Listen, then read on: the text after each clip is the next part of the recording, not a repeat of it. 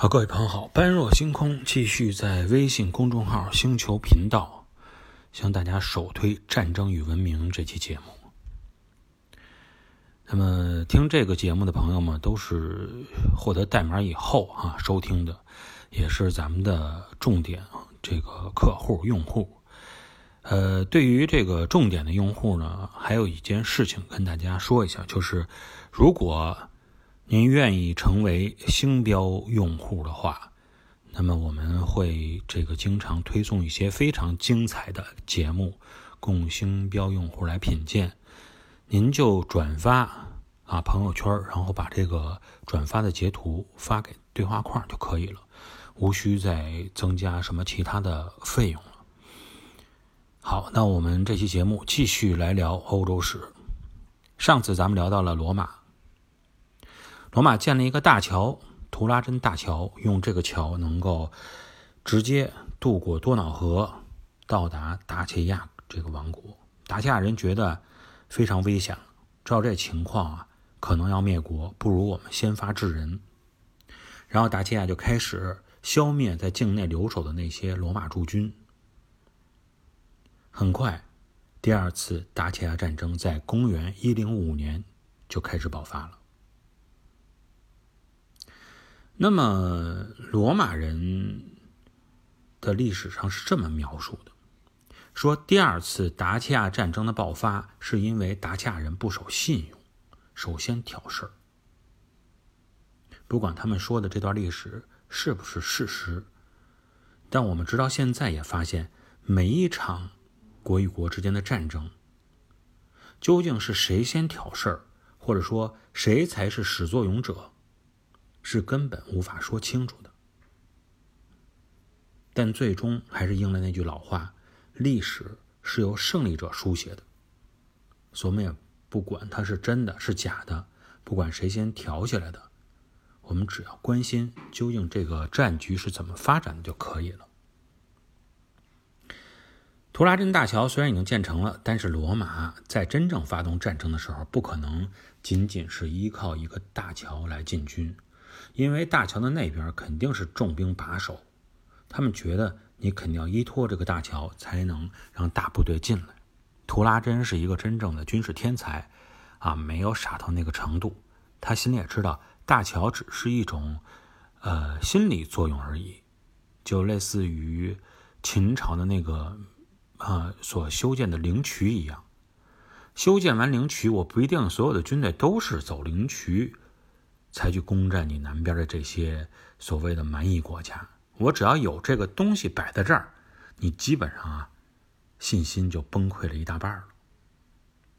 图拉真真正发动进攻的时候呢，是从大概三个方面来配置整个罗马军团，大部分还是采取渡河发动战争的这种形式。西线，咱们先说西线军团啊，它是从南边的卡尔巴阡山脉渡过河，然后兵分了两路。一路往北走，攻击多瑙河中游的平原地区；另一路就去往，呃，他的都城萨米泽盖图萨。中路军呢是分成了三路，分别从之前我们说的图拉真大桥所在地铁门峡谷啊，然后奥尔特河的两处这个可以渡河的地方，也是去围攻他的都城。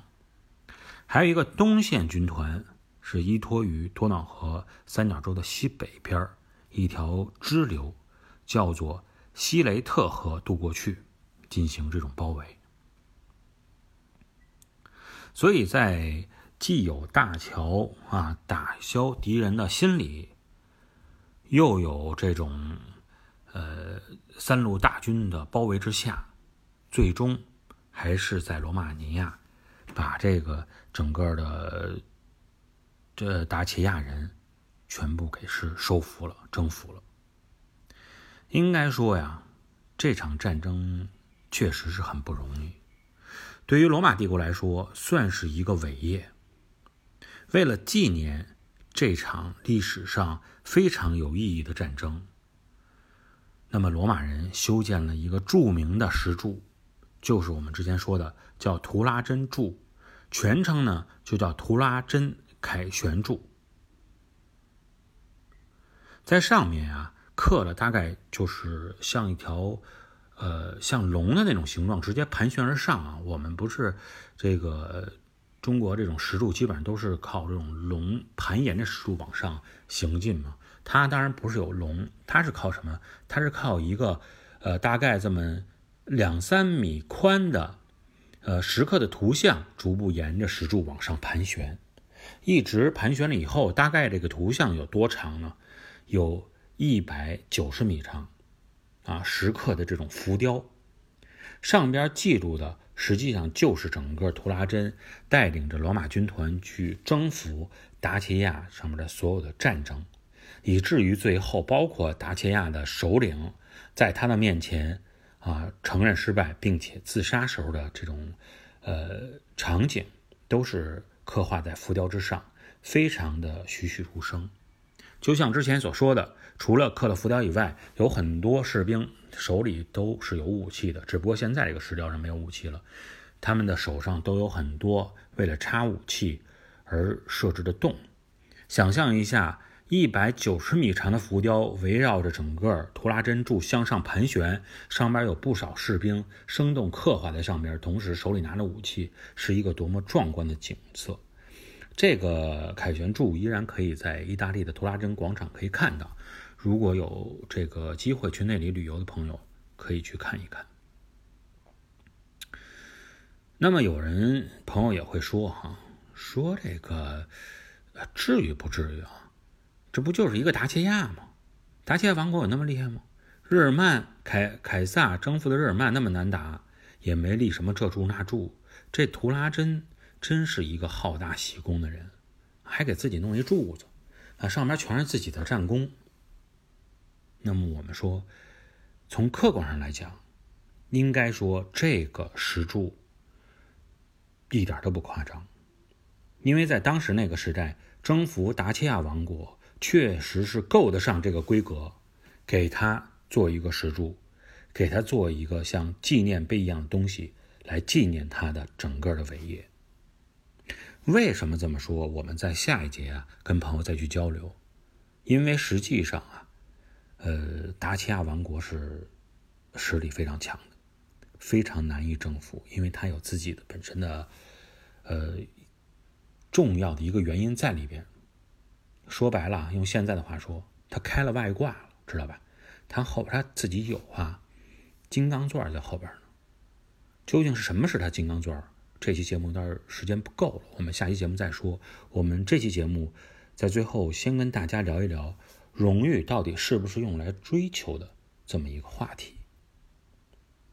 说图拉真愿意炫耀也好，愿意好大喜功也好，首先，我个人觉得就是这个人究竟值不值得去歌颂，还是在于他究竟取得的成绩是不是值得高去歌颂。那么一个人，包括图拉真在内，凯撒在内，所有的人都一样。他用尽一生的力量去所追求的东西，他想用什么来换回来？就是一个人去，不论努力去做什么事情，他终究是有一个梦想在远方等待着他。他希望达到这个点，他才能不负他所付出的努力。而反过来说，为了实现他所达到的这个目标，他才有力量去毕生付出他的心血和努力。这就是一个对等的东西。可能我们往低俗一点说，一个人说你去追追逐金钱，啊，追寻美色，这不是什么好事情啊。我也承认，目标定的有点格调低了点。但如果说不追求金钱，不追求美色，那么也要求你不追求荣誉，不追求赞赏。那我很难想象啊，像图拉真、亚历山大、凯撒、屋大维这些人，他一生想干什么？什么都不要，我就是为了努力而努力。恐怕他的动力源泉来的就太让人不能琢磨了一些。所以呢，从这段历史中呢，我们其实应该有个感悟啊，就是图什么，没什么大不了。人啊，哎，总有一途。只要是为了他所追求的目标而能够付出努力，达到辉煌的事业，能够起码让他所在的管理的这个地区，或者说他所创造的事业。